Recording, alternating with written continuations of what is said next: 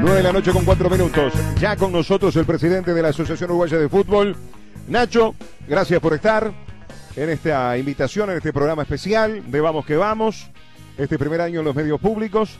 Y, y bueno, desde ayer cuando te llamamos para la, la, invitación enseguida dijiste que sí, así que hay que ser agradecido y la, y la gratitud por estar con nosotros. Ahora a ver si está prendido. Ahora no. Ahora sí. Ahora Perfecto. sí. Buenas noches, chiquito, compañeros del equipo. Un gusto estar aquí con ustedes. Muy agradecido por la invitación en esta ocasión especial, cumpliéndose un año del programa, cumpliéndose un año de la conformación del equipo, de la puesta en la cancha del equipo, valga la expresión futbolística. En un año muy especial que nos tuvo a todos inquietos con, con la pandemia y con la incertidumbre a todo nivel. Ustedes pusieron un emprendimiento en marcha y esto es muy importante en estos tiempos que corren. Y mm, acá muy feliz de estar con ustedes en este programa especial. Bueno, gracias por, por estar. Primer año, el lanzamiento el año pasado lo hicimos desde el palco del Estadio Centenario, desde la parte de, de, de, del showroom ahí la entrada. Este, así que todo lo que significa, fíjate con el nombre Vamos que Vamos, desde ahí, desde la entrada del palco oficial, con la imagen de Obdulio, con las copas. Así que no había forma de no llegar por lo menos el primer año. Y no va a ser más así. No. No, no, va a cambiar eso. Sí, sí, ese hall va a cambiar. Va a cambiar, va a cambiar. Va a Quizás cambiar. fue lo último. Va a cambiar el hall. Desde de, de, de, el hall. Bueno, ya vamos a llegar al tema Estadio Centenario. Hay mucho para hablar. Todos los compañeros están a, también, también ávidos de, de poder estar hablando con el presidente de la OF y preguntar. Vayamos a lo inmediato. ¿Qué es lo que pasó en la jornada de hoy? Mucho se habló por parte de nosotros los periodistas y también de las redes sociales.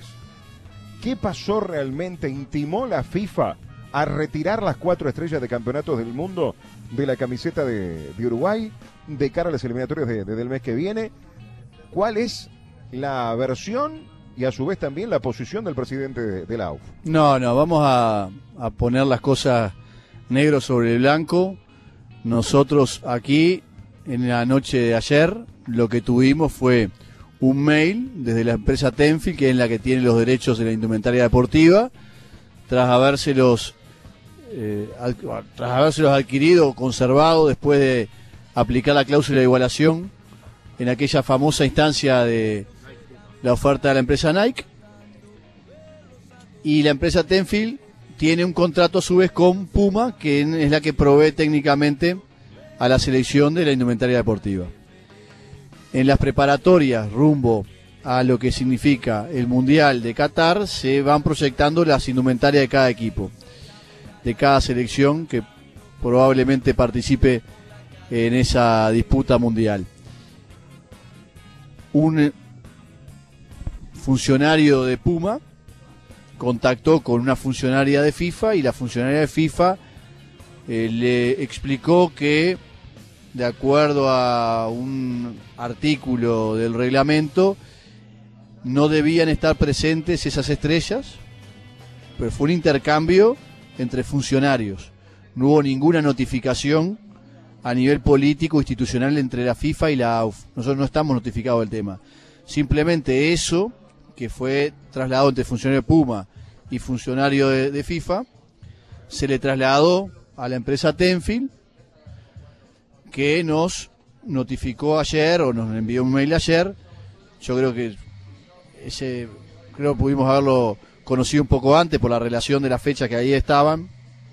Y ahora, en prevención de lo que puede pasar, nosotros vamos a conversar con las autoridades de FIFA, con las autoridades políticas para averiguar un poco más y eh, darle nuestros argumentos, que son históricos, por los cuales nosotros de hace 30 años que usamos las cuatro estrellas, cuya bueno, autorización fue dada incluso por la FIFA, porque nosotros en aquel tiempo, la AUFA hablo, le notificó a la FIFA, la FIFA lo aceptó y durante 30 años, repito, ya vamos cuatro mundiales jugando con esas estrellas, ya vamos varias Copas América, ya vamos eliminatoria de todo tipo, campeonatos juveniles.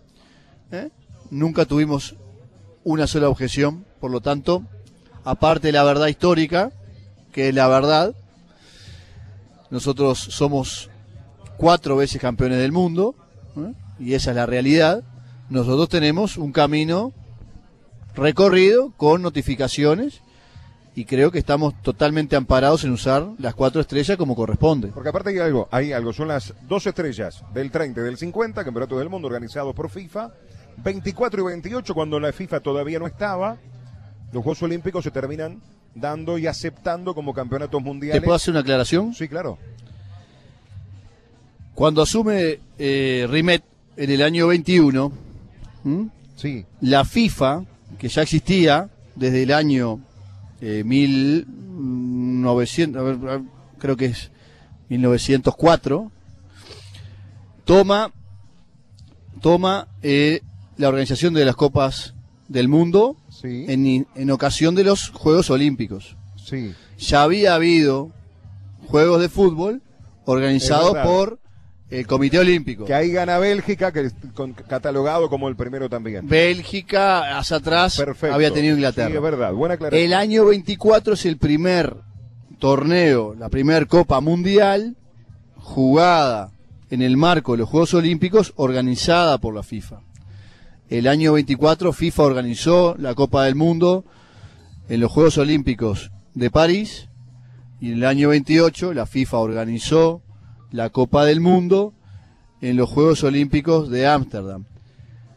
La diferencia es que por primera vez se organizaron Juegos, Campeonatos del Mundo, perdón, independiente de los Juegos Olímpicos en Montevideo en el año 1930 y ahí se instauró este régimen de cuatro años que solamente se vio interrumpido con eh, los acontecimientos de la Guerra Mundial en el Claro, sí, sí. 42 y La diferencia 46. es la 40. denominación. Claro. La diferencia es la denominación. Copa del Mundo a partir del De- 30. del 30. Y antes era el Mundial al- dentro de los Juegos Olímpicos. Exacto. Pero es la misma organización y por lo tanto creo que son válidas las estrellas que tiene Uruguay en la camiseta. Por lo tanto, eh, no desde ahora, sino hace 30 años, Uruguay las usa y FIFA las avala. No hay notificación alguna, insisto, de FIFA, solamente este intercambio entre la empresa que viste a Uruguay y a su vez también este, a, a- a una funcionaria, en este caso de, de FIFA. No hay, no, No hay nada, no hay no hay ninguna notificación. Y bueno, nosotros, ah, obviamente a partir de esto, suenan las alarmas y conversaremos sobre el asunto con nuestra justificación. Bien. Eh, ¿Se van a mover o van a esperar? No, no, no, no. Nosotros vamos a, a ir ahora a hablar sobre el tema porque nos parece muy sensible a lo que es la, la propia naturaleza, la propia identidad del fútbol uruguayo. Digo, todos sabemos y nos hemos criado en Uruguay con ser cuatro veces campeones del mundo. Todos Claro. sabemos de qué se trata está la historia que lo marca y la realidad que lo marca. Por lo tanto, no vamos a claudicar en defender esto desde ya, desde ahora. Bien, bien. Eso con referencia a lo de hoy, con, re- con- con lo que pasó con, con la indumentaria, el tema de los campeonatos del mundo, de las estrellas, y de eh, esta notificación que se da por parte de, de la empresa hacia la empresa Tenfield y la notificación que le hace la Otra empresa aclaración que me ayer. Perdón, Sí. pertinente sobre el claro. tema y, y perdón que lo haga un poco este descontracturado. De eso se trata. Lo que sí acá este, se había hablado originalmente es que se pretendía abrir las competencias masculinas y las femeninas y que se iba a permitir que aquellos países que han sido campeones del mundo femenino luzcan cuando juegan el mundial o las competiciones femeninas las estrellas que tienen adjudicadas por los campeonatos del mundo que han logrado en esa categoría. Y eso nos parece normal, razonable. Si Uruguay no ganó ninguna y ganó alguna competencia Estados Unidos, en la rama femenina Estados Unidos puede usar estrella que no puede usar en rama masculina. Pero eso no hace que Uruguay legítimamente use las cuatro estrellas en la rama masculina. ¿Mm? En la rama, mascu- la rama femenina aceptaremos naturalmente eh, no utilizarla si es ese criterio nuevo de la FIFA. Pero en la rama masculina, Uruguay legítimamente es acreedora de utilizar esas cuatro estrellas. A ver, Nacho, me surge esta pregunta. Este, si FIFA admite que el 24 y el 28 estuvieron bajo su organización, ¿por qué no es capaz de decir Uruguay tiene cuatro títulos mundiales? Bueno, pero ya lo ha hecho incluso en alguna en alguna notificación que ha realizado Uruguay, en algún saludo a Uruguay, lo ha hecho claramente. FIFA reconoce que Uruguay es cuatro veces campeón del, es cuatro veces campeón del mundo y lo creo que lo, nos, hemos, cansado de, verlo en distintos documentos e incluso eh, emanado de FIFA. Así que por ese lado nosotros estamos muy tranquilos y vamos a defender la posición de Uruguay como corresponde en la legítima en el legítimo uso de esas estrellas. Eh, algo de hoy también importante, que me parece que es noticia y una de las noticias del día. ¿Qué ha pasado con los campeonatos juveniles? ¿Qué ha pasado con esa posibilidad de Sudamericano Sub-20 en Venezuela, del cual Gustavo Ferreira viene entrenando desde hace meses, semana tras semana, y donde los jugadores de primera división, también eh, de juveniles, están yendo al complejo Uruguay Celeste. Bueno, sí, hoy lamentablemente quedaron suspendidos todos los torneos juveniles en Sudamérica, los que estaban en curso y los que todavía estaban por comenzar. Me refiero en curso porque tenemos una generación que ha sido muy exitosa en fútbol femenino, una sub-20 que había quedado entre los cuatro mejores, entre las cuatro mejores selecciones de América y lamentablemente lo que estaba previsto para disputarse como cuadrangular hoy no puede seguir. Se suspende también el sub-17 de femenino, el sub-15, sub-17 y sub-20 masculino, por lo tanto no vamos a tener competiciones juveniles en este año por distintas razones vinculadas a la organización de torneos que hoy realmente sin logística charter, sin logística hotelera apropiada es imposible desarrollarlo. Nosotros hoy tenemos una realidad en nuestro país que es privilegiada al lado de otros países y todo lo vivimos, por ejemplo, en Uruguay cuando se dio el campeonato, la Copa Libertadores Futsal, fue realmente complicado hacer vía comercial los movimientos de las delegaciones. En estos torneos no se pueden hacer movimientos vía comercial y tampoco se puede hacer vía charter por los costos elevadísimos de organización. Por tanto, este año lamentablemente no van a haber torneos juveniles de selecciones, lo cual es para nosotros eh, algo que nos afecta en cuanto a la organización, en cuanto al desarrollo de los seleccionados, pero tenemos que eh, reconocer que era prácticamente una quimera hoy participar de un torneo en condiciones normales.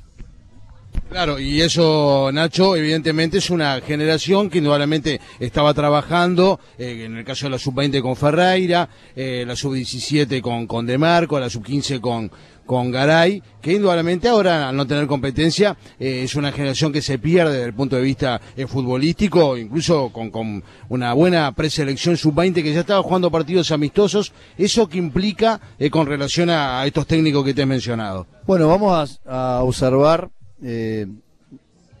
ahora los días y vamos a conversar con el director de la selección nacional, que se llama Eto Tavares, para ver cómo seguimos lo cierto es que hay compromisos internacionales ya asumidos que nosotros vamos a cumplir. Por ejemplo, este torneo de la Alcudia, al que vamos a participar, vamos a concurrir y estamos preparándonos para ir allí con el seleccionado eh, sub-20.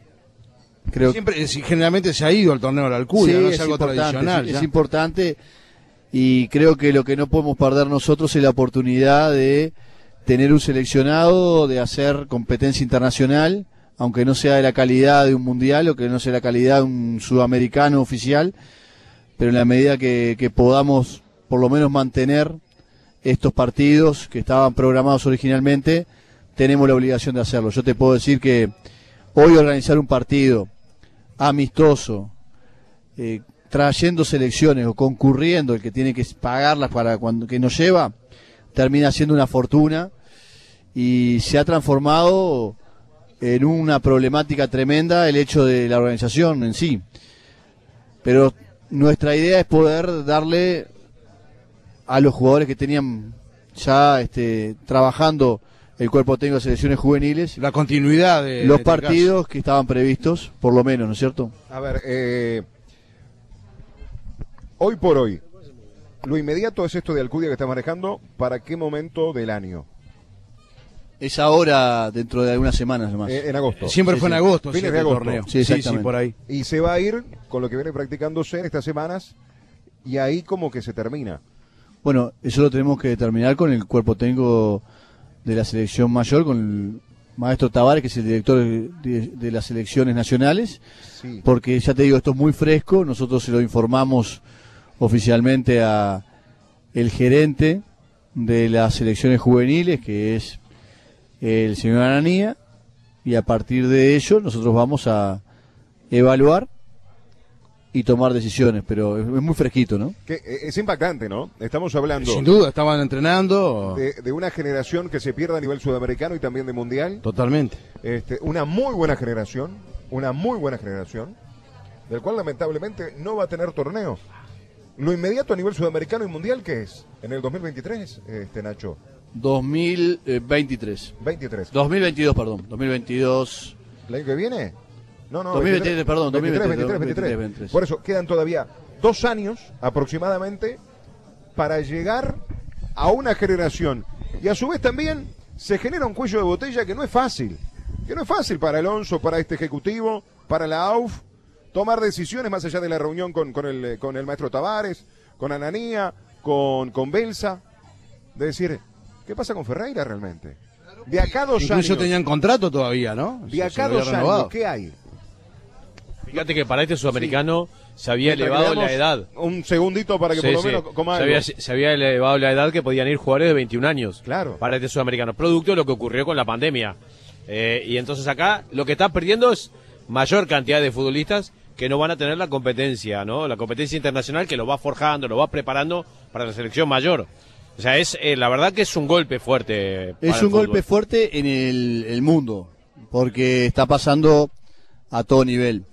Nosotros en Uruguay, en Uruguay, el año pasado, recuperamos las competencias de juveniles prácticamente en tiempo real con las competencias del fútbol profesional. Y en septiembre, fin de agosto, ya estábamos jugando los torneos juveniles. En julio ya estábamos practicando en juveniles femenino y en agosto estábamos ya trabajando con el retorno de las selecciones masculinas. Nosotros no perdimos organización ni perdimos entrenamiento con las selecciones juveniles. No fue normal, pero sí tuvimos un diferencial respecto a otros países. Lamentablemente es imposible hoy jugar un sudamericano, es imposible hoy jugar un mundial. La FIFA fue la primera que suspendió todas las actividades mundialistas. En Sudamérica preferimos mantener nuestras competiciones, alentando el hecho de organizarnos en selecciones, entrenar, buscar partidos amistosos, trabajar con los jugadores, porque sabemos que es lo que nos asegura futuro como selecciones. Lo hicimos hasta el punto que lo permitió la realidad. Hoy cada selección, cada país, cada federación va a tener que tomar la decisión respecto a sus selecciones y ver cuál es la más adecuada. A ver, Nacho, este, me parece como que todo va enrabándose, ¿no? Todo va enganchándose. Eh, y capaz que pega un salto hacia otro tema, pero me, para mí tiene un vínculo. Que no haya actividad a nivel de juveniles, producto de las situaciones que se generan y lo que acaba de describir, de la imposibilidad de realizar este, de forma adecuada los viajes, de tener todas las delegaciones este, compitiendo en un lugar, eh, porque hay muchos países que están muy complicados. ¿Cómo hacer para convencer a los europeos que estas tres fechas que se vienen de las, de las eliminatorias se pueden eh, desarrollar sin inconveniente, con todos los líos que ya hubo antes en el pasado de la negativa de las instituciones y de la de, de, la propia UEFA eh, para que Sudamérica tenga su, su, actividad con los jugadores que están jugando en Europa. ¿No? O sea, ¿no, ¿no te complica más el panorama? A ver, es un antecedente eh, que únicamente para mí es válido en, el nivel juvenil. Nosotros hoy lo que tenemos es dificultad de conectarnos entre San Pablo y Montevideo, entre Río de Janeiro, Montevideo, entre Montevideo y Lima. No tenemos vuelos. Fíjate que para venir de o de ir de Montevideo a Río tenías que ir por Panamá. Nosotros tuvimos que sacar un pasaje de Río de Janeiro a Montevideo y se tuvo que ir por Brasilia, Panamá eh, y después venir a Uruguay.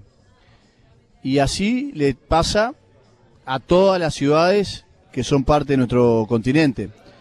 Ese tema logístico para los juveniles que no pueden usar charter es un tema. Separado está lo que tenemos a nivel mayor, que todavía guardamos una buena conectividad con Europa, parece paradójico, pero es mejor la conectividad con Europa que entre los propios países de Sudamérica, pero es la, la condición, viajamos poco internamente en Sudamérica. Y esos jugadores se sabe que vienen a un sistema sanitario que es bastante seguro, que ha demostrado ser efectivo en ocasiones anteriores. En la Copa América con la burbuja se manejó una tasa de positividad bajísima. Si bien han habido episodios notorios, incluso alguno que nos ha involucrado, las burbujas han funcionado y nadie de afuera se ha contagiado, por lo tanto... Que eso era una preocupación tremenda, ¿no? Sin duda. Exactamente, exactamente. Entonces, hoy eh, ya hay experiencia eliminatoria y con mayores recursos económicos los partidos se pueden jugar. Bien, hagamos una pausa. Son las nueve y media de la noche casi. Así le, damos tiempo a las mandíbulas, a Eduardo Peñón, al presidente de la AUF, al resto de los compañeros ya están allá en un eh, A mí me duele una muela. No los, mueve nadie. Eh, la, mirá Pirri. La única que se mantiene Iniesta y ah, dice, yo no voy a comer. Y es impecable, mirá. Eh, es este... Mantiene la silueta. exacto. Así que, estimado Javier, hagamos una nueva pausa de Vamos que Vamos. Todavía queda un montón para hablar, ¿eh? Se habrá para hablar. Tres fechas en el mes de septiembre. ¿Le da Nacional para en octubre ser local? ¿Para la selección uruguaya? Ya sabemos que en septiembre dos fechas en el campeón del siglo. Nacional trabaja para en octubre también ser local a nivel de selecciones uruguayas. Se viene la Libertadores, se viene la Copa Sudamericana, las finales en el Estadio Centenario. ¿Cómo va a quedar el estadio?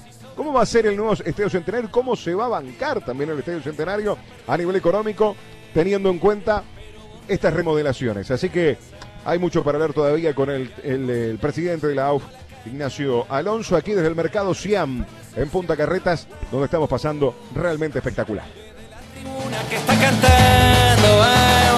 Vamos a el piso y que. Vamos a poner un poquito metiendo todo. Vamos que vamos, somos tu compañía.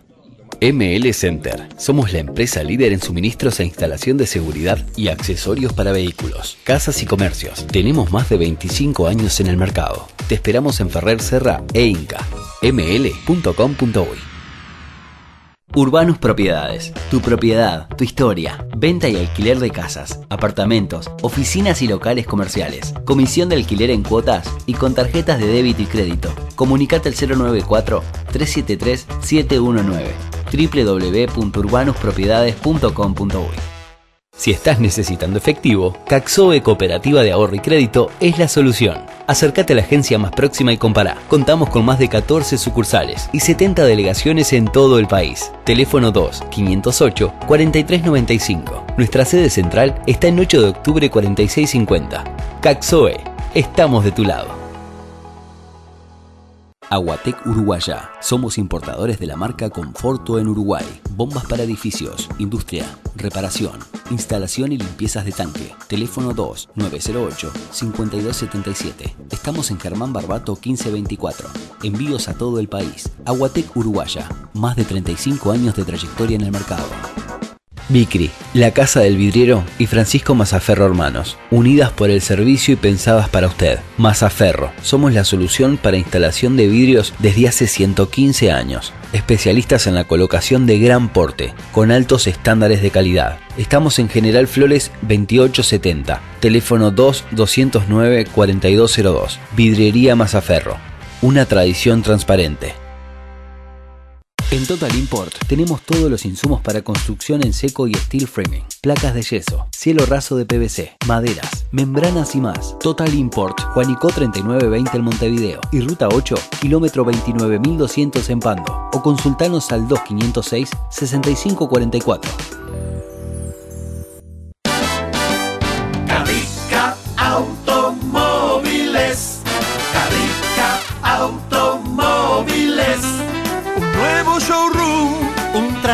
Especial.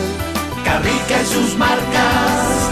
Pensando en usted. Carrica Automóviles, te esperamos en nuestros locales, concesionarios de Fiat y Citroën y en nuestro showroom de usados en Avenida Artigas y Avenida de las Américas. Ya seguimos en Vamos que Vamos con garantía de Mirvic Repuestos. Más de 50 años en General Motors. Radio Uruguay 1050 AM, 94.7 FM y radios públicas en todo el país. Si yo te pregunto cómo se dice vamos que vamos en iraní, ¿sabes decirlo? Boró, boró, boró, boró, vamos que vamos.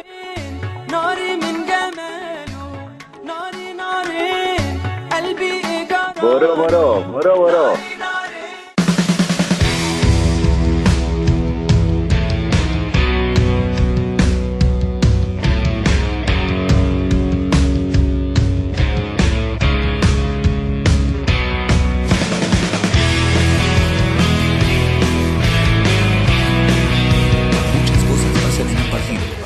Muchas cosas pasan en un juego.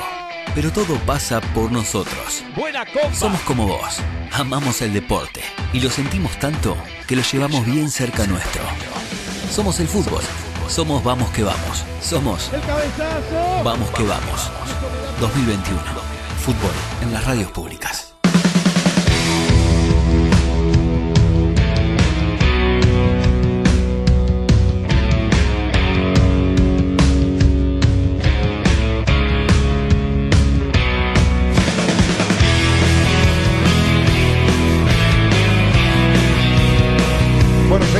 Desde el mercado Siama aquí en Punta Carretas.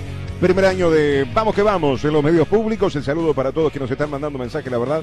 Un abrazo grande. Gracias, gracias de verdad por, por la comunicación.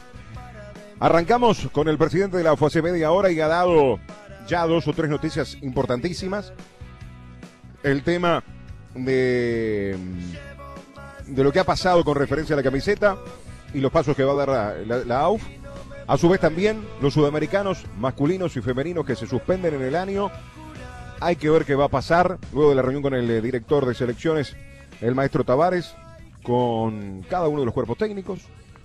Todo lo que vendrá va a ser en el 23 y lo inmediato es Alcudia en un ratito nada más, es decir, en un par de semanas. Y esto que final le preguntaba a Edward con referencia a los 13 partidos de selección que se va a tener en el mes de septiembre. Dos de local y uno a nivel internacional.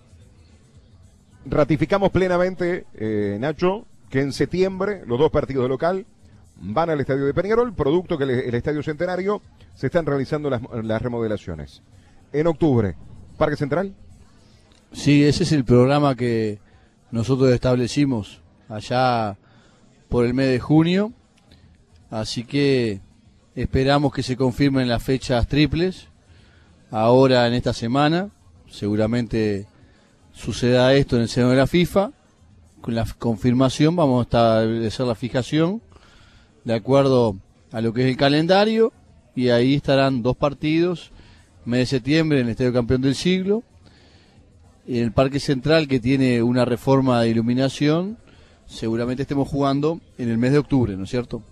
Bien, este, pero se llega, por parte del parque, se llega para poder ser el local con, con referencia a la selección. Lo otro, lo otro que me parece importante, Nacho, es que realmente preocupa cómo va a ser UEFA, cómo lo va a aceptar, cómo FIFA lo va a implementar, la sesión de los jugadores. Ya hay jugadores que llegan prácticamente el día antes de los partidos. Ahora te lo tienen que dar por lo menos 10 días, 12 días para jugar los tres partidos con un montón de viajes de por medio. Y empiezan a- dentro de poquito la liga, Claro. o sea que van a tener poca participación en sus equipos. Podemos decir de que ahora se va a jugar de esta, de esta, de esta manera, pero puede haber modificaciones hasta en los fixtures y en el calendario para no hacer tantos, tantos viajes o kilómetros.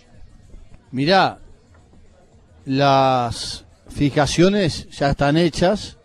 Nosotros lo que aspiramos ahora es a tener el menor trayecto posible en cuanto a la fijación del partido Uruguay-Brasil, porque es el que tenemos en octubre después de Argentina, jugamos con Colombia acá en Montevideo, y la realidad es que vamos a, tener para el partido, para la primera fecha triple, en la medida que sea confirmada, una ida a Perú, que es una, distancia razonable en, en kilómetros y en horas, y luego dos partidos en Montevideo, que no constituyen ningún tipo de, alteración logística, eso estamos tranquilos. Vamos a, a esperar un poquito esta semana que se confirme. Estimamos que jueves va a estar confirmándose la fecha triple. Ahí en esas tres fechas, vos te acordás de memoria las, las tres fechas, Oscar, Ecuador, Ecuador, Bolivia y sí, Perú. y o sea, Pe- Perú en a Lima, ¿no? Perú en Lima, Primero el primer partido en Perú. en Claro. Perú y después los, los dos acá. Ahí Exactamente. Bueno, quizás ahí los jugadores del exterior vamos a Lima Van a Lima para primero. no Ahí- estar viajando. Ahí, ahí dependemos, ahí dependemos de la disponibilidad de vuelos para poder llegar ordenadamente. Yo te diría que es muy probable que para facilitar y para poder ordenar y entrenar un poco eh, de forma previsible, hagamos base en Montevideo y vayamos el día antes a Lima. Mirá, es un poco es la... un. O sea, ya, Son, son cuatro horas de vuelo, ¿no? Es Aproximadamente. poco, no, Charter. no nos altera mayormente la, la logística, así que seguramente sea así.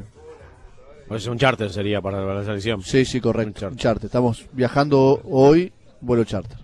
Ah, o sea, ahí te reducís todo. Sí. O sea, aprovechás el eh, mayor tiempo posible la, la- la presencia de los jugadores eh, con el técnico. Exactamente, exactamente. Esa es la, la idea. Después sí tenemos dos partidos seguidos aquí. Por lo tanto, ah, no tenemos inconveniente de desplazamiento ni de logística. A ver, te insisto sobre esto. No entra Conmebol en la discusión. Es FIFA UEFA. O sea, No, no, no. FIFA resuelve esto- y le dice a los eh, a UEFA, los clubes europeos tienen que ser los jugadores. Ya está. Acá hay una determinación que se da a nivel del buró de la FIFA, por lo tanto es ahí donde se juega el partido. No es bilateral entre UEFA porque también hay jugadores de selecciones que están eh, o en Estados Unidos o en la Liga de México, incluso en la China, digo, distintos lugares que, que tienen ligas fuertes, donde nuestros jugadores sudamericanos están compitiendo y también tallan, ¿no?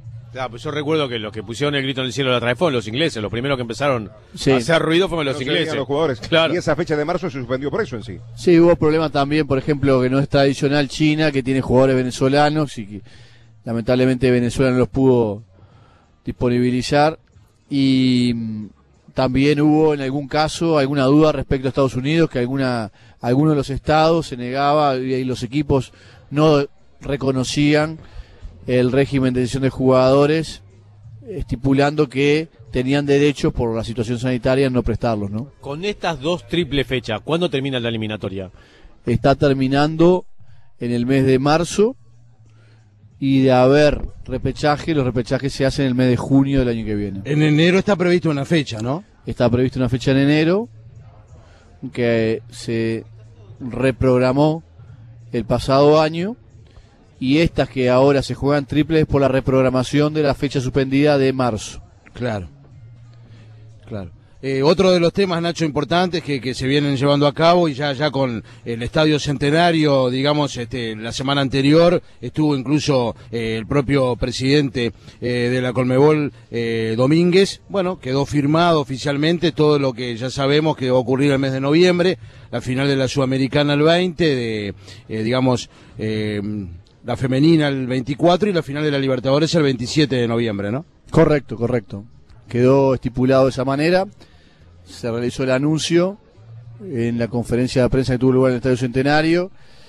Ahí eh, lo que hubo fue un pequeño cambio respecto a lo que originalmente estaba planificado. Claro. Se Iban a ser el 6 y el 20. El 6 y el 20, ahora se corrió dos semanas una final, se corrió una semana otra, quedaron más cerca en el tiempo y de acuerdo a lo que fue eh, un acuerdo para también incluir al fútbol femenino, a la Libertadores fútbol femenino como final única también, se consolidó esa triple final con este partido que en principio está pensado para jugarse también en Estadio Centenario, pero podría tener alguna modificación y eh, podría incluso jugarse en el interior del país. Vamos a ver. Colonia, Maldonado. 24 por de ahí. Estamos- noviembre. Estamos ahí estudiando un poco por un tema también incluso logístico de, de lo que es el darle una opción ¿m? porque tenemos que hacer un trabajo muy grande a nivel de lo que es el césped Que ya comenzó, ¿no? Que ya comenzó Nos decía Ricardo Lombardo los otros días, presidente del CAFO. en el análisis del, del suelo, en el análisis de lo que es el drenaje, en el ver hasta qué punto hay que intervenir. Lo cierto que acaba de haber una inversión grande a nivel de césped. Se va a traer césped desde afuera del país, no en forma de semilla, sino en forma de carpeta ya vegetal completa. Y se va a implantar, ahí hay todo un tema delicado que nosotros queremos analizar. Por eso estamos pensando también en esta posibilidad de abrir ¿eh? lo que sería la carga ¿eh? en otro estadio. Eh, Nacho, hay algo importante. Porque para estas finales, que te dice Oscar y te dice Edward, hay un contrato firmado. Que es y una necesidad de público. Tanto se viene hablando de que Peñarol insiste para tener en 15 días gente público con un aforo determinado en el campeón del siglo en la revancha con Sporting Cristal. Está previsto por parte de, la Senada de la Secretaría Nacional de Deporte que en la segunda quincena de este mes comience la organización del fútbol de interior. Obviamente con la AUF y con OFI. Y a su vez también ahí la vuelta del público.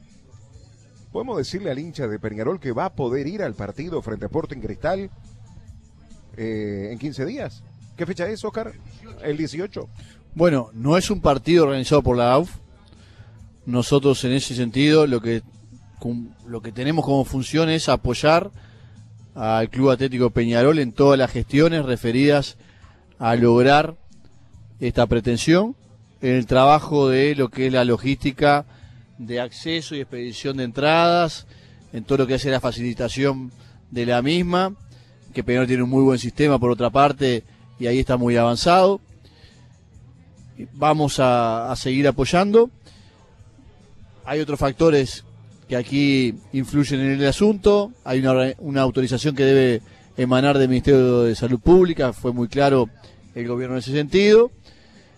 De, si dependiera de la Asociación Uruguaya de Fútbol hoy, que estamos en una situación sanitaria de privilegio respecto a la que vivimos en algunos meses pasados, eh, estamos para, para alargar.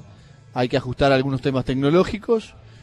Hemos sido muy prudentes, pero sentimos que ya estamos muy cerca de- del objetivo de, de contar con el público en la cancha. Nuestra planificación propia, nuestros campeonatos está para el eh, clausura, ¿no es cierto?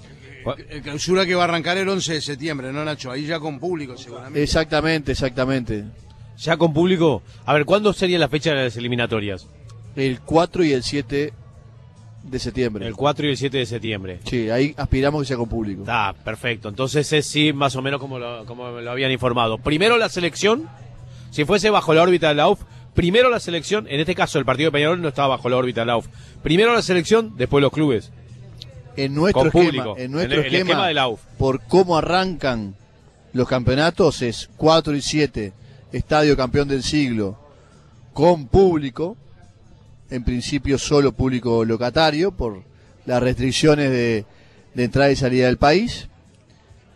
11 de septiembre, 12 de septiembre o 10 de septiembre, de acuerdo cuando claro. fije Sí. la mesa ejecutiva los Se- partidos. Se corrió eso porque iban a comenzar antes el clausura, ¿no? Hay, Pues se corrió. hay ahí, hay ahí eh, alguna alguna determinación este, que, que se modificó, pero ahí estábamos pensando ya en comenzar con el público 20 en los estadios. o 30% de aforo. No, lo que determine el Ministerio de Salud Pública. O sea- nosotros para nosotros aspiramos a un aforo robusto de acuerdo a la localidad disponible. Vamos a decir robusto. Robusto, a ver, De gran número. Si sabemos, si sabemos No que hay, Bertolini robusto. De si sabemos que hay una un porcentaje de la sociedad tan alto como el que está vacunado al día de hoy, que naturalmente va a ser superior cuando arranquen nuestros campeonatos, queremos que no voy a dar ninguna cifra para no ponernos un techo, pero lo que lo máximo posible esté habilitado para concurrir a los estadios. Sabemos Se que va a exigir el pase verde.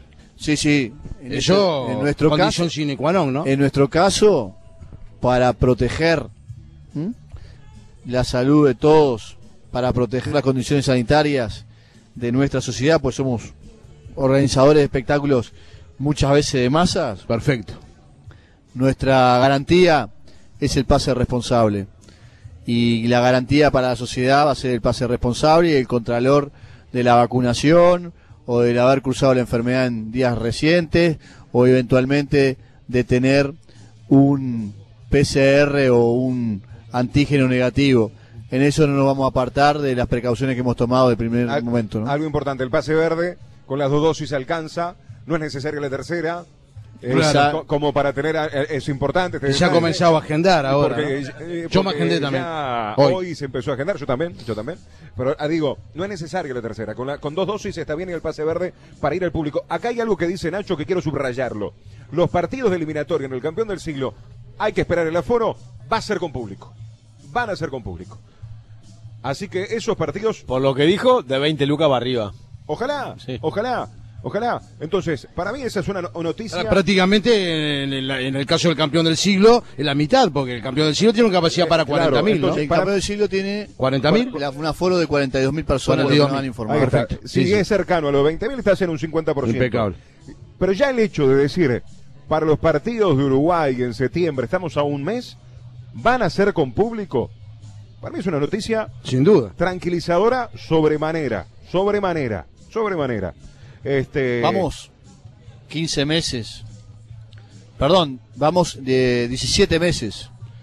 Yo creo que días más, días menos, estamos muy cerquita del objetivo.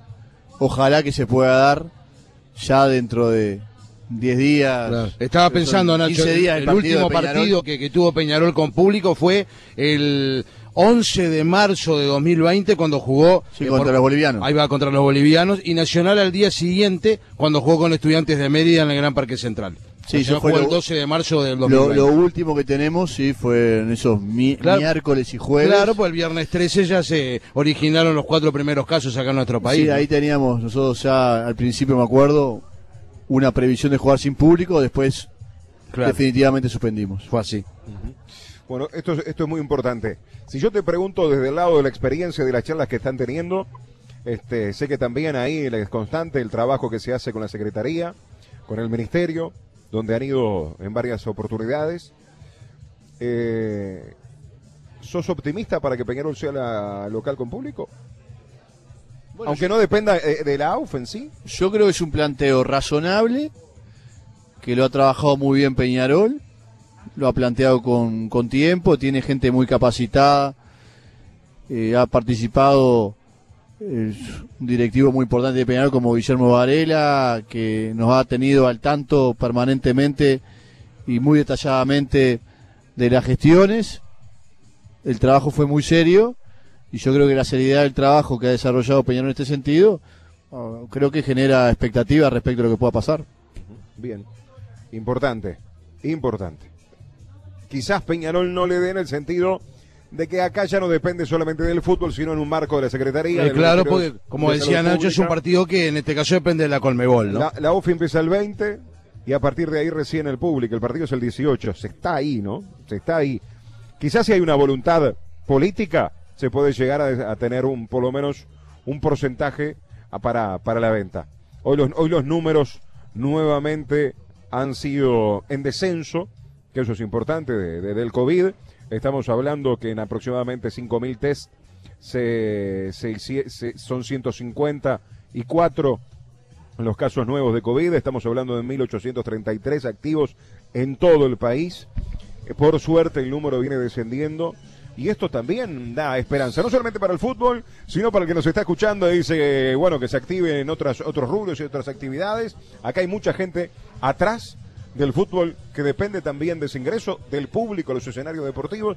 Entonces, eh, está muy interesante todo esto que estamos hablando. Sí, es verdad, este, que se mueve muy bien es cierto, pero la información que yo tengo es más o menos que está emparentada con la determinación que incluso tenía la AUF de dar primero eh, un inicio con la selección uruguaya, digo a través del Estado, ¿no? Del gobierno.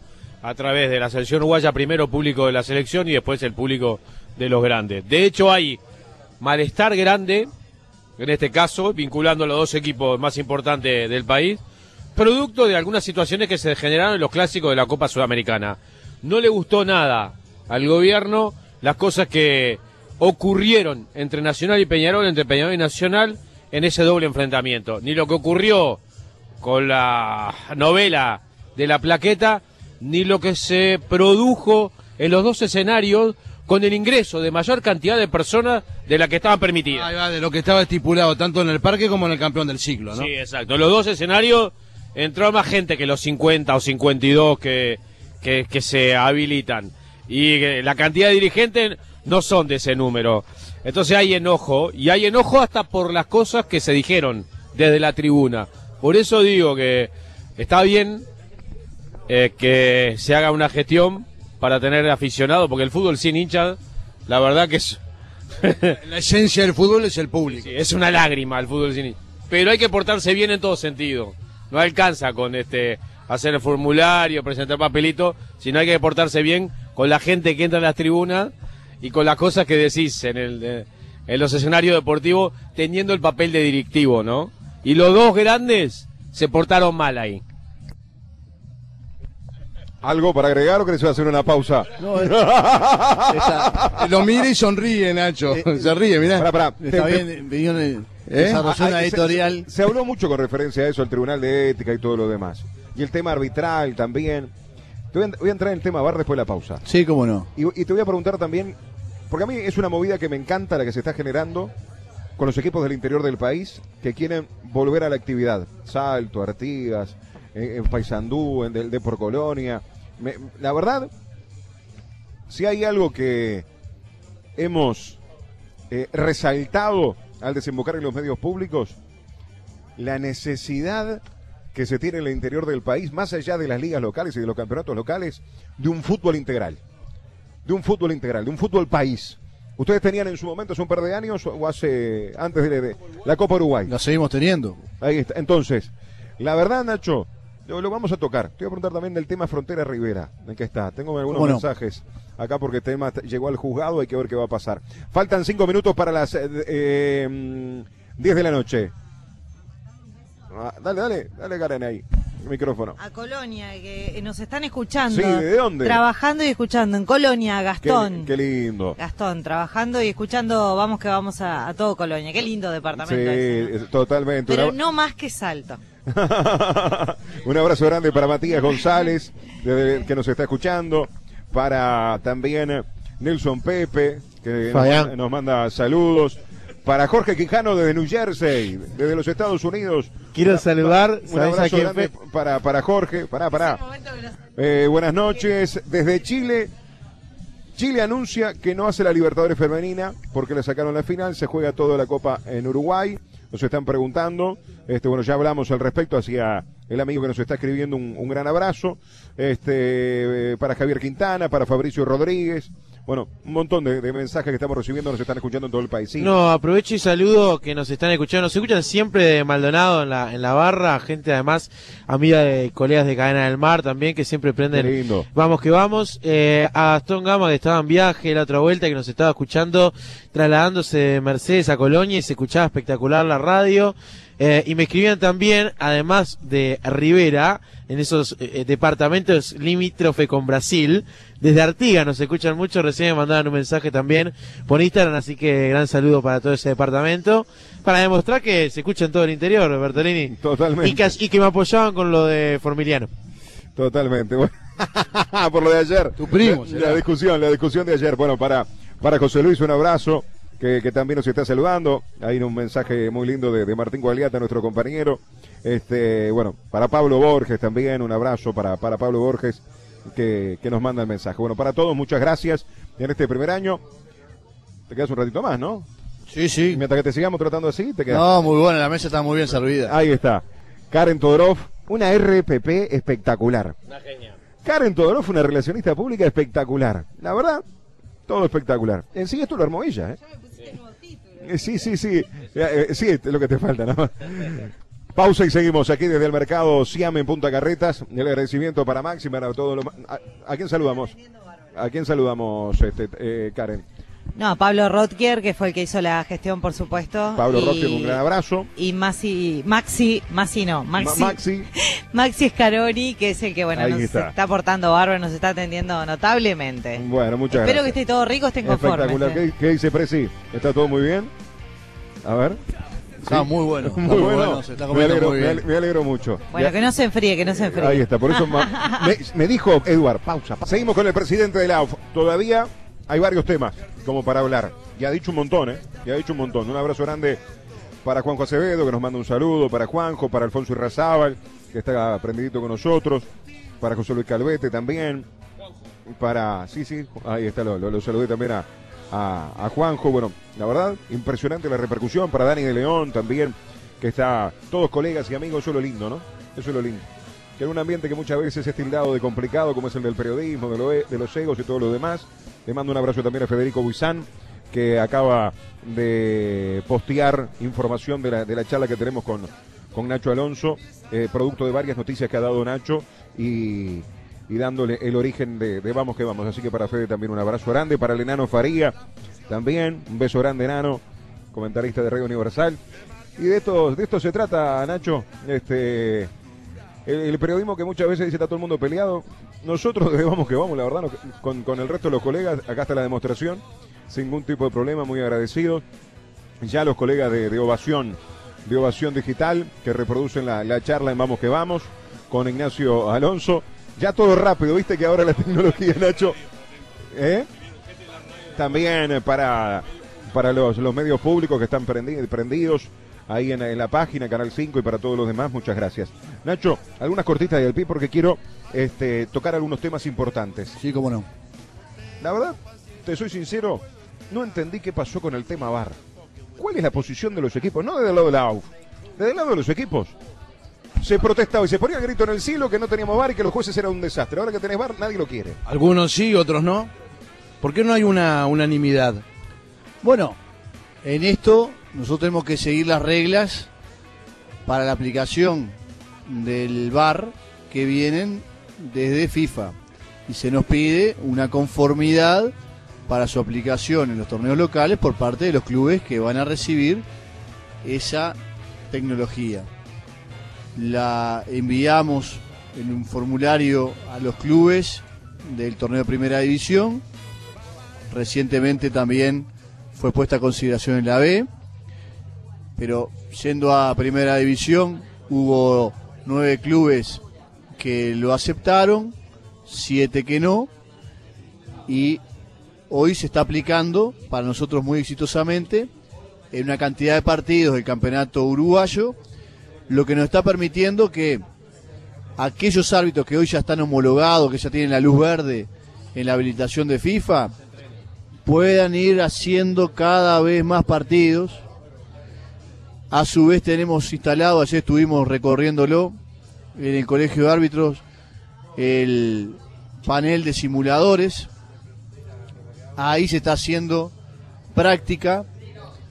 También hay un proyecto para hacer práctica en torneos menores de la AUF. Juveniles, ¿no? Para aquellos, Claro. exactamente, para aquellos árbitros que necesitan entrenamiento.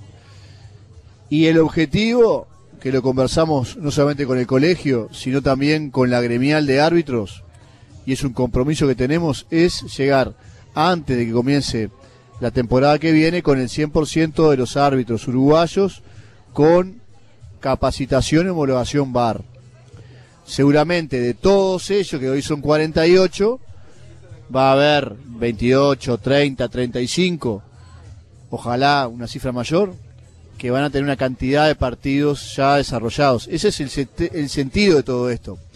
Si nosotros hubiésemos esperado a que en todos los partidos, de todas las fechas del campeonato uruguayo, de todos los torneos chicos, apertura, clausura, intermedio, etcétera, hubiese estado disponible el VAR, íbamos a empezar prácticamente de cero, porque los únicos que hubiesen tenido partidos y rodaje eran aquellos que arbitran en el, en el exterior.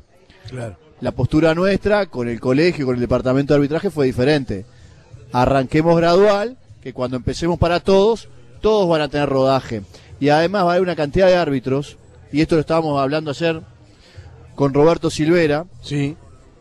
que van a tener un entrenamiento tal que esos famosos tiempos muertos, que hoy pueden aparecer con determinada duración, cuando termine el año van a ser de menor duración. Va a haber un trajín que va a mejorar la aplicación cuando esté para todos.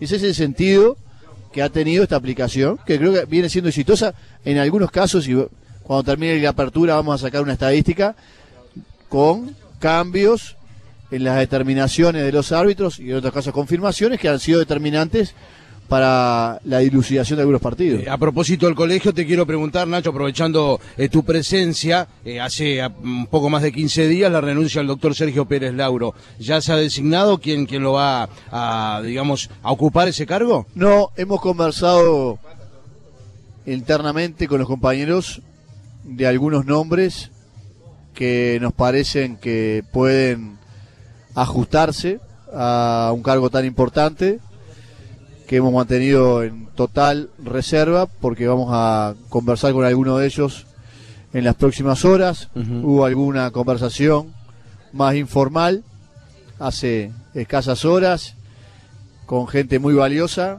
que ojalá pueda aceptar la postulación y vamos a integrarlos a trabajar en un grupo que viene haciendo las cosas desde el punto de vista técnico muy bien, tratando de dotar al arbitraje cada vez de más elementos el punto de vista técnico y menos consideraciones políticas. ¿no? A ver, Bertolini te hizo una pregunta que, que quiero hincarle más el diente. A ver. Es sobre la palabra que voy a utilizar yo, la hipocresía de pedir este, la tecnología, porque los jueces en Uruguay arbitraban eh, mal y la tecnología iba a evitar eh, las equivocaciones de los árbitros y hasta lo que se, se utiliza en la jerga futbolística, los robos en algunos partidos. Que siete clubes no quieran el VAR, ¿es por un tema político? O sea, eh, ¿son palos en la rueda para que el Ejecutivo no le vaya bien? Te pregunto. Mira, nosotros hoy conversamos con dos equipos que una charla que tuvimos muy interesante. No voy a dar los nombres de los presidentes, pero son presidentes muy conocidos. Ninguno de los dos había firmado.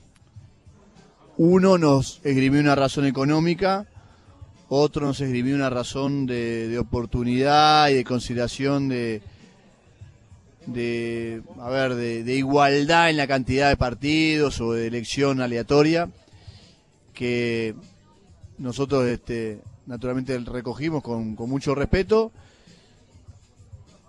Entendemos las razones de cada uno. Para nosotros este no va a ser un tema en el cual vamos a, entrar en, discusiones. La herramienta la ponemos a disposición. Creo que es muy útil, creemos que es muy útil, creemos que está dando resultado. Y para nosotros fundamental no es solamente cómo se aplica en el campo de juego, sino, repito, todo lo que vamos a ir sumándole a los árbitros uruguayos en capacitación, en formación y las oportunidades que se le van abriendo para que aquellos que hoy no son internacionales, mañana cuando lo sean, vayan de inmediato a tener oportunidades en partidos. Para nosotros es muy importante que los árbitros tengan oportunidades en lo internacional. Y para una cantidad de árbitros que siendo internacionales no la tenían, que hoy la tienen y que están logrando una cantidad de asignaciones que antes no la tenían. Eh, es impresionante, pero se está viendo a nivel continental cómo cada vez hay más designaciones de árbitros uruguayos que se la están ganando en buena ley con sus buenas actuaciones y en parte gracias también a esta capacitación que se le está dando y la oportunidad que estamos generando. Y cuando tengamos el 100% de los árbitros con este eh, nivel de capacitación, vamos a tener también una mejor aplicación VAR en Uruguay, que va a depender también del costo, porque esto no es un régimen que hoy sea económico. De repente, dentro de un año, un año y medio, vamos a tener un costo que si lo aplicamos en economía de escala con una cantidad de 302 partidos, como hicimos el año pasado de fútbol de primera división, termina siendo accesible y termina siendo posible para, para todos los equipos. Pero hoy el costo, ¿lo asume la AUF o lo asumen los equipos? No, hoy el costo lo asume la AUF porque para nosotros es un programa de perfeccionamiento, capacitación, de crecimiento de los árbitros y de mejora de la justicia con las restricciones que tenemos. Repito para la audiencia, nosotros no podíamos hacer todos los partidos porque cuando arrancamos esto teníamos seis árbitros. Este año, perdón, el año pasado capacitamos más en Asunción a fin de año y este año en Asunción capacitamos, no quiero errarle, pero creo que capacitamos como 15 árbitros también, alrededor de 15 árbitros. Entonces hoy sí tenemos una cantidad que nos permite hacer una mayor cantidad de partidos. No todos los partidos de todas las fechas, pero sí podemos hacer mucha más cantidad de partidos. Ahí está la restricción y unas explicaciones por las cuales no podemos hacerlo hoy como se pretende, de forma muy justa, pero no realizable en todos los partidos. Soy malo, la agarro en el aire. Este, si lo financia la AUF, si el costo lo asume la AUF, el club que le dijo al presidente la AUF Ah, es por un tema económico, eh, no sé, no, no la entiendo. Eh, esa es una contradicción, claro, como dice Edward, ¿no? Porque- Bueno, por- a ver, eh, era, era- el razonamiento era un poco más de largo plazo, pues decía, cuando vos lo apliques en todos los partidos, el costo del partido nuestro, en vez de ser 250 mil pesos como es hoy, o 260 mil pesos, va terminando siendo de repente 310, 320. Y eso a mí me va a encarecer el funcionamiento o me va a ampliar el déficit. de ese punto de no vista, sí. quiero. Claro. Pero si lo pensamos en el largo plazo, esto vino para quedarse. Cada vez tiende a perfeccionarse más en la aplicación tecnológica. Ayer la gente de la empresa que da la provisión, que es Hokai, nos explicaba de noche en el colegio de árbitros, una muy buena reunión que tuvimos con el colegio, con el departamento de arbitraje, con el presidente de la mesa, con Jorge Casales, el director de competiciones, bueno, con el presidente de la mesa, Ernesto Vergara, nos decía que ya han ido desarrollando modelos de inteligencia artificial para acabar con esa discusión de que eh, dónde ponemos el contacto con el balón y es ya una carrera tecnológica se va desarrollando y esto no tiene marcha atrás. Entonces, no podemos quedarnos en el tiempo, tenemos que prepararnos para lo que se viene y aunque no nos guste, a algunos no les gustará, a otros nos gustará un poquito más, esto es una realidad. Bien, eh, un saludo para, para Hernández de Jun también. Y acá nos está preguntando, ahora se me escapa el nombre, este, te pido mil disculpas. La Copa Libertadores Femenina, pese a lo que estamos hablando de que los torneos juveniles, femeninos y masculinos de selección se suspendieron todos, la Copa Libertadores de Clubes Femenina, ¿se va a jugar en Uruguay? No, no, no, eso no está determinado, está prevista en Chile. Pero Chile dice Eh, que no. Bueno, no, eh, nosotros ahí no tenemos No- información. No, no están en conocimiento. Eso se determinará. No. Si, si se postulara a Uruguay, lo, lo analizarían. Bueno, nosotros en ese sentido, Esto es muy reciente, ¿no? nosotros en ese Mira, sentido eh, aceptamos desde Argentina, ser sede. eh, perdóname, desde Argentina están hablando este, sobre esta noticia, me, la- me la- me acaban de, de- de- de pasar justamente la captura, dice la Copa Libertadores Femenina 2021 podría jugarse toda en Uruguay, esto no solo modifica la sede, sino que además los cupos, Chile perdería un cupo, país anfitrión y lo obtendría Uruguay, este, producto esta, esta situación. Esto no podemos avanzar todavía. No, no. Bien. Bien, es importante, producto de lo que venimos hablando eh, sobremanera. Eh, con los equipos del interior del país, que vienen buscando su lugar en la C, para entrar nuevamente a la AUF, Artigas, Salto. Primero, ¿qué pasa con Rivera Libramento, que llegó a un juzgado, que está en la justicia, que no puede decir, el fallo está a punto de salir? Bueno, vamos Es a una hablar. situación compleja Es una situación y, y, y, y- compleja en, el, compleja en el sentido de, de- de concurrir a, a una jurisdicción que no es la del fútbol, ¿no? Pero como nosotros tenemos muy clara la situación, tenemos tranquilidad para conversarla en este ámbito y en cualquier ámbito. Nosotros, primero que nada, cuando hablamos de equipos del interior que han pretendido entrar con razón jurídica a la AUF, estamos hablando de aquellos equipos que han sido y son afiliados y que por razones económicas dejaron de participar y que hoy la única forma de competir es a través de la divisional C.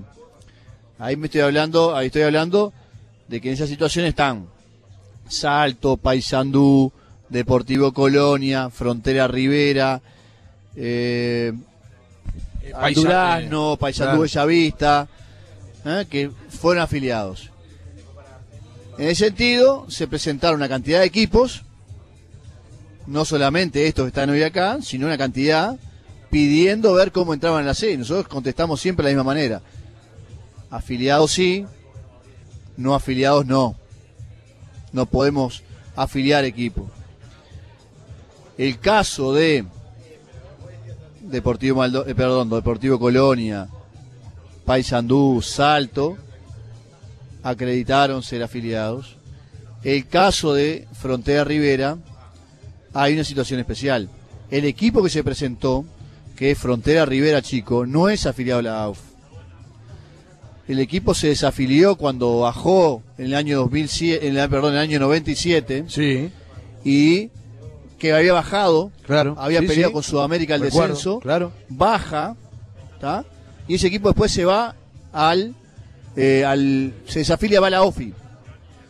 ¿Qué pasa? En ese momento, por la integración, inventaron un cuadro que se llama Frontera Rivera. Frontera Rivera. es el hijo claro. de Frontera Rivera Sí, Chico. Ese que de equipo se hecho afilió. se empieza a participar en el año Imagínate, si hubiera bajado 99. Sudamérica, se hubiera comido la C. De Pero hecho, no. ¿te acordás, Nacho? Empieza a participar en el 99, que el Frontera dirigido por Gerardo Peluso. me Ahí va. Ese equipo se afilió en, en el uso de lo que era en aquel momento el régimen de, de integración y quedó luego sin jugar por un tema económico con deudas importantes. Claro, sí, sí. El afiliado Frontera Rivera. Ahí ya había cambiado de presidente, no, No estaba es más Frontera doctor Rivera, Aguirre y estaba Ivo da Rosa, me acuerdo. Incluso el- es claro que las autoridades, gente vinculada a este club, se presentó para pedir la prescripción de las deudas hace unos años y fue claramente expresado que las deudas no prescriben y que hay muchos futbolistas y e incluso la propia asociación que tiene créditos a cobrar de este equipo. Sí, sí. Por lo tanto, eh, no decimos que esta sea la intención, pero no podemos reconocer un equipo que no es afiliado, ¿m? con vínculo, incluso que han participado en estas instancias judiciales, gente que este, proviene de Frontera Rivera, que es el equipo que sí es el afiliado. Porque si no, hasta, hasta estaríamos burlando derechos laborales de gente que esperó muchísimo tiempo para cobrar. No, esto no es un tema sencillo. Para nada. Repito, es claro que en la Asociación Uruguaya de Fútbol, Frontera Rivera Chico no es afiliado. Tenemos toda la documentación, es afiliado a la OFI, afiliado a la Liga Rivera, tiene jugadores en la Liga Rivera, no se puede ser eh, afiliado en un lado y en el otro al mismo tiempo. Eso es lógico, natural. Yo no puedo estar afiliado, jugar al mismo tiempo a la Liga Argentina, Liga Uruguaya. No es puedo- más, ¿te acordás? Perdóname. Y el que participó en su momento fue Rivera Libramento, Sí, recuerdo. pero ese es un equipo que tuvo una invitación que no confirmó la afiliación. Ahí está. y por lo tanto tampoco hoy es afiliado. Pero hay que ser muy claro con esto. Acá nadie le está negando a Rivera tener su equipo. Si Frontera Rivera, que es el equipo afiliado, paga, puede jugar. Claro. El que no puede jugar es Frontera Rivera chico. Que no existe. Sencillo. claro. Perfecto. Clarito. ¿Y eso es lo que va a dirimir la justicia? ¿Qué información tenés? Bueno, el Club Frontera Rivera Chicos se- se presentó ante la justicia y bueno, la justicia tiene la acción de amparo. Mañana el juez se expide y luego cualquiera de las partes, de acuerdo al fallo, podrá Tiene... presentarse en la apelación. Exacto. Pero nosotros tenemos una posición muy clara, muy concreta, es federativa, es justa de acuerdo a derecho interno y a derecho deportivo y en ese sentido estamos muy tranquilos. Bien. Eh, para no salir del tema... Repito que no es nada contra Rivera, no es nada contra... Si Rivera quiere entrar, ¿qué tendría que armar? A ver, si eh, lo ha, venido el propio Frontera Rivera, Sí. repito, vino un momento a pedir la prescripción de las deudas, interesado en participar. Las, las deudas no prescriben, hay que pagarle a los futbolistas, hay que pagarle a la AUF, y si se paga, se puede ingresar, como pagó Salto, como pagó Paysandú, como pagó Deportivo Colonia. Ahí está, que Deportivo Y- Colonia, ¿te acordás que había quedado con una deuda? Me acuerdo Manta en aquel momento, entrenador, año 2004, 2005, impresionante, un Bellavista, Huracán, todo. argentino. se han, claro. re- se han re- eh, la verdad, se han recuperado créditos laborales en los últimos años, muy importante para los trabajadores. Le pasó a Bellavista, le pasó a Bracambuceo, así que algún otro equipo más. Eh, bueno, el tanque ha ido recuperando en el correr del tiempo. No podemos burlar los derechos laborales de los trabajadores y creo que en este caso no hay que buscar fórmulas por la tangente, hay que ir directo por donde se debe ir. No te quiero sacar del tema eh, político. Para el año que viene, ¿nace realmente la Superliga?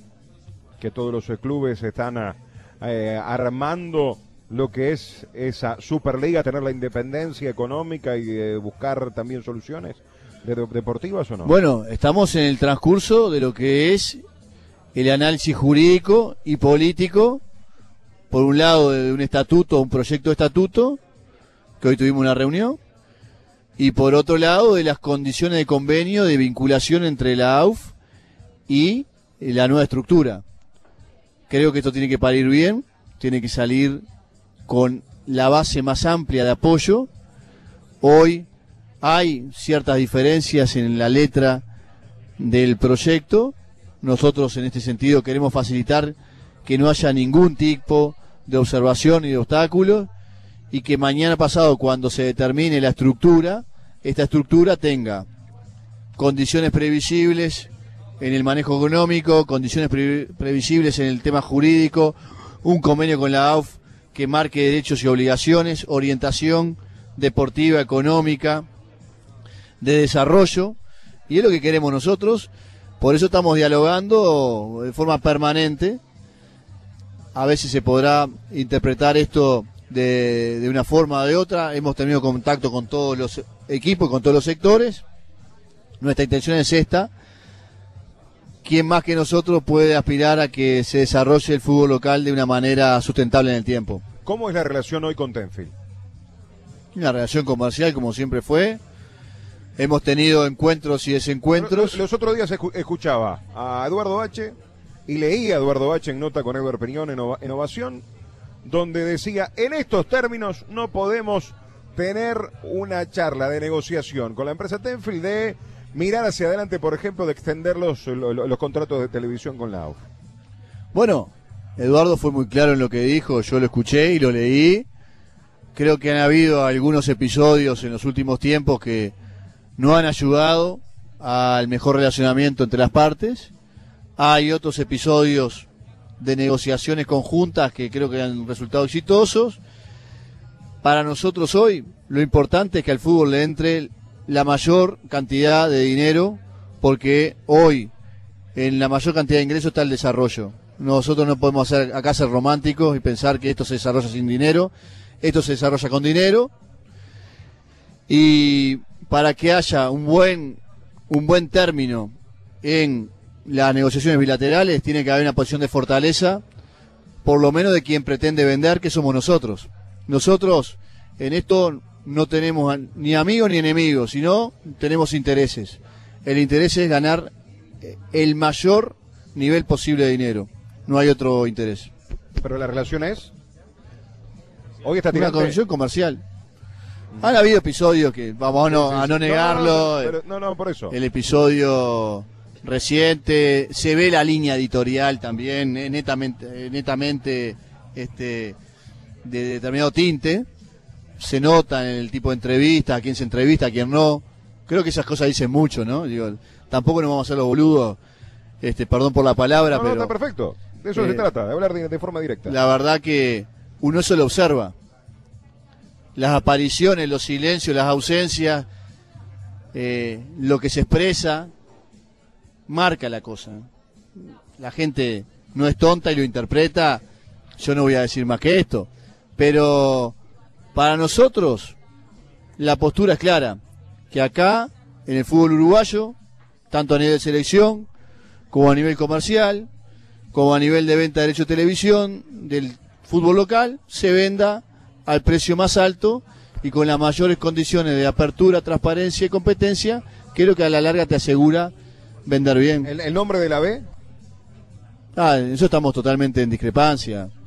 Para nosotros, de vuelta, para ser sincero, este, observamos una falsificación ideológica a lo que significan los logos, los nombres, eh, los símbolos de nuestra divisional, que responde a una estrategia que evidentemente eh, nosotros este, rechazamos, que es parte de ese juego, ¿no es cierto?, de, de búsqueda de posicionamiento, incluso hasta político en muchas ocasiones, es verdad.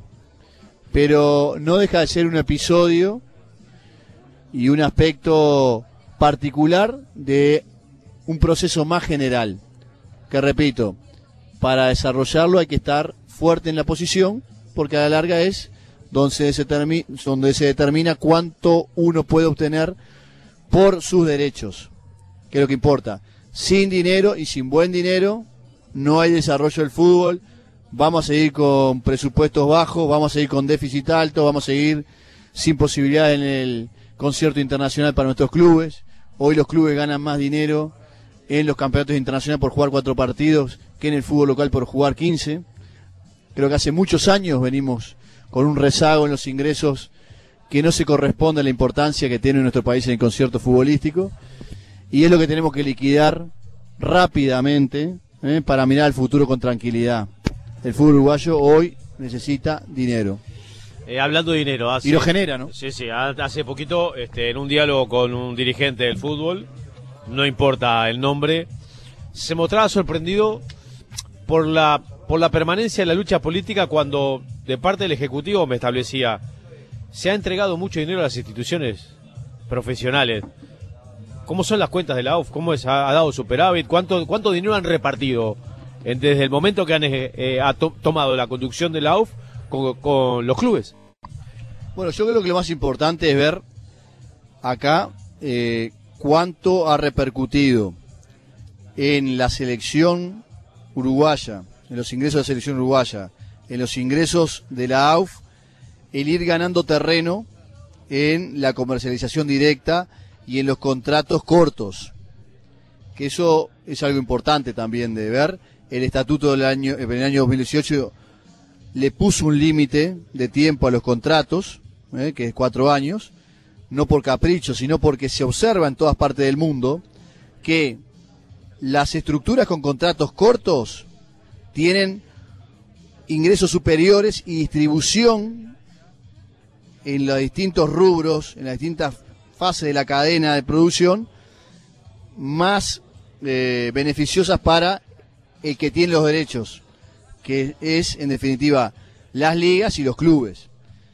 Entonces ahí, en todos estos años, se obtuvieron ingresos muy superiores a lo que se venía obteniendo cuando se venían las cosas empaquetadas y a largo plazo. Eso ayudó a distribuir en resultados o en adelanto entre el año 14 y el año 18, principio del 19, 14 millones y medio de dólares, que ayudó, y vaya que ayudó, a las instituciones a tener ingresos adicionales que complementaban los ingresos televisivos. Hoy, la Asociación Uruguaya de Fútbol sigue logrando resultados positivos en sus balances, sigue mejorando su patrimonio, sigue vendiendo muy bien los derechos comerciales y eso es lo que aspiramos que se vaya dando poco a poco, o más que poco a poco, de forma más acelerada en la liga local. ¿eh? Por eso queremos que lo que surja del proceso de generación, de creación de la liga, asegure a todos los clubes que formen parte de la misma que rápidamente pasen a tener condiciones para hacer mejores negocios por televisión, por derechos comerciales y más controlados desde cerca en cuanto a que eh, no hay un solo rubro como demostró la selección, sino que cuando uno abre el paraguas encuentra varios capítulos, varios subcapítulos, varios rubros chicos que en la suma uno a veces la desconoce pero que genera mucho dinero. Eh, te quería preguntar, eh, Nacho, eh, ¿se puede crear, lo tienen pensado de alguna manera, una divisional que allá por fines de los 70, principios de los 80, incluso recuerdo que, que participaban, la divisional D? Sí, sí hicimos un llamado para crear una divisional D. Recuerdo un equipo de los que jugó Metropolitana. Universidad Mayor dirigía a Don Hugo Bañulo, me acuerdo. Bueno, esa la Universidad D. Mayor jugó en la B. Llegó a jugar en la B. Sí, claro. Este, incluso Rampla, cuando ascendió en el 80, le ganó Sí. acá en el Francini ascendió contra la Universidad Mayor. Pero creo que había tenido un par de ascensos seguidos hasta llegar a la B. Este, y acá sí, la, la D tiene hoy una pretensión de ser creada. Hicimos el llamado a los equipos. Es metropolitana. Es una adicional experimental. Queremos ahí ir ocultando eh, el mercado en el ámbito a ver qué equipos están interesados en jugarla con determinadas condiciones. O sea que pensás que es viable. Claro, sí, sí, yo creo que es viable. Más tarde, más temprano, hay instituciones tradicionales que, incluso algunas con mucho potencial social, que pueden animarse a, a entrar al fútbol y empezar un camino en el fútbol. Ahí pensamos incluso, ya te digo, en clubes que nos han ido conversando hace un tiempo, a ver, a ver si me puedo meter en el fútbol, que tengo esta estructura, tengo estas canchas, tengo este panorama futuro, que no son tradicionales del fútbol y que tienen mucha fuerza como para en el ámbito amateur empezar a hacer su camino. Ojalá que se dé, mañana pasado empezaremos a ver cómo viene siendo la repercusión y es un camino para ampliar la base amateur de la AUF. Bien, ya estamos en la hora. Javi, ya nos vamos. Quiero hacerle la última a Ignacio Alonso para dejarla picando, para ir hablando también en los próximos días. Terminó la Copa América, mucho se habló del maestro Tavares, de que había que tomar decisiones de cara a Qatar, de todo lo demás. ¿Te reuniste a la vuelta de la Copa? ¿Hubo autocrítica por parte del técnico de la selección uruguaya? ¿En algún momento se pensó realmente en, bueno, en algo de cambiar el rumbo? Te pregunto, contestala, te doy 3, 4 minutos más. ya agradeciendo, agradeciendo al maestro Frade que, que nos está esperando. Y si, tu- y si tuviera picante con esta pregunta, me das media hora más. Pero no, para, creo que fuimos claros nosotros cuando terminó el, el campeonato, que lamentablemente eh, no fue mal, porque en esto hay que ser claro. Yo tengo mi, visión particular y creo que en esto compartimos todos los integrantes del Consejo Ejecutivo. Para nosotros el resultado de la Copa fue de desilusión por no haber llegado más alto, lo mismo que nos pasó en el 2019, nos quedamos con gusto a nada, en el sentido de la ubicación de, de la selección en el campeonato. Sí nos quedamos con una cantidad de cosas positivas que hubo, vinculadas al crecimiento deportivo respecto de lo que había sido los primeros partidos, respecto a lo que había sido de eliminatoria. Pero lo cierto es que en eliminatoria hoy estamos cuartos, tenemos un entrenador que tiene planificado todo lo que es el trabajo respecto al cierre de la misma.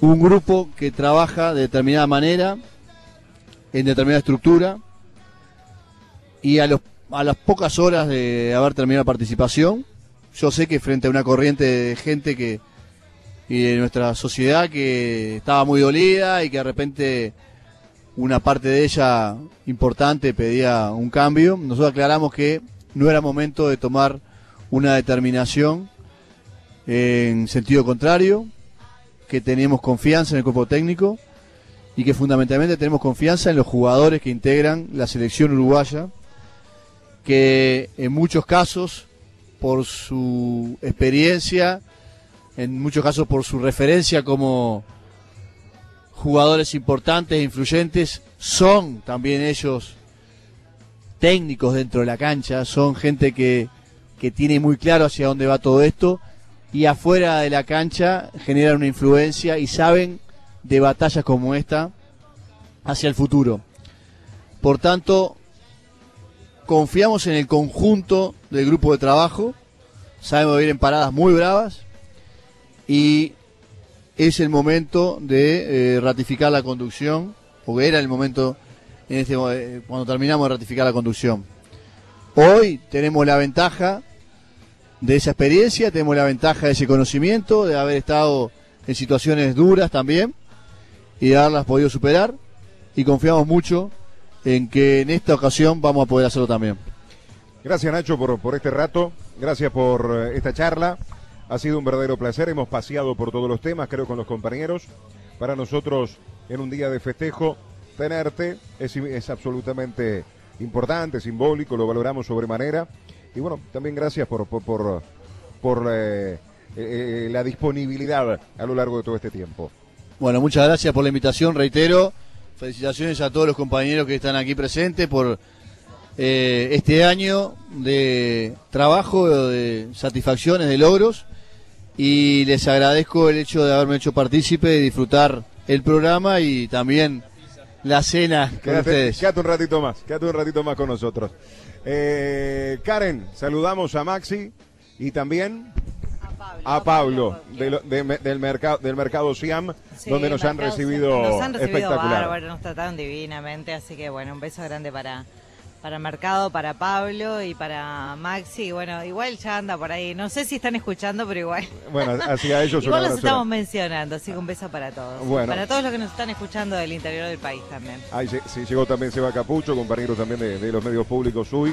Así que para todos los compañeros, para Ramiro, para Mauri, para Gonzalo, para Edward, para Oscar, para Karen, para Nico Pirri, para Fabián Albín, para Cristian Furconi, los que conformamos Vamos que Vamos y para Javier Lasval en los controles. Ahí está. Sí, te vamos a tener que ir a Pando para que Fabián salga un poquito con nosotros.